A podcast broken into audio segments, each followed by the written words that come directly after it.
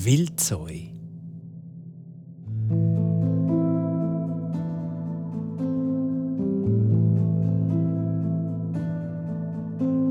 Der Einwohner von einem bekannten Dorf im Zürcher Wieland hat man Wildsoi gesagt. Der Spitzname kommt von einer Geschichte. Einmal zu der Zeit, wo das Korn geerntet worden ist, hat auf den Feldern ein Wildsau gehuset. Das Tier hat fast alles verwüstet. Es hat und hat aber nicht können aus dem Kornfeld rausgelockt werden. Irgendjemand hat dann einmal am Gemeinderat gesagt, die Tiere essen gern Eier. Und mit Eier können wir die Sau fangen. Der Vorschlag hat dem Gemeinderat gefallen.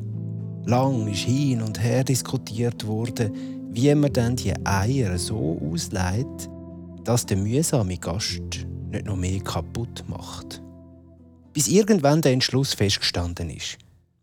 Der, der die Eier verstreut, muss in einem Korb sitzen und vier andere müssen durchs Getreidefeld tragen, damit er auf kein Ei drauf steht. Bei jedem Schritt soll er ein Ei aus dem Korb rühren.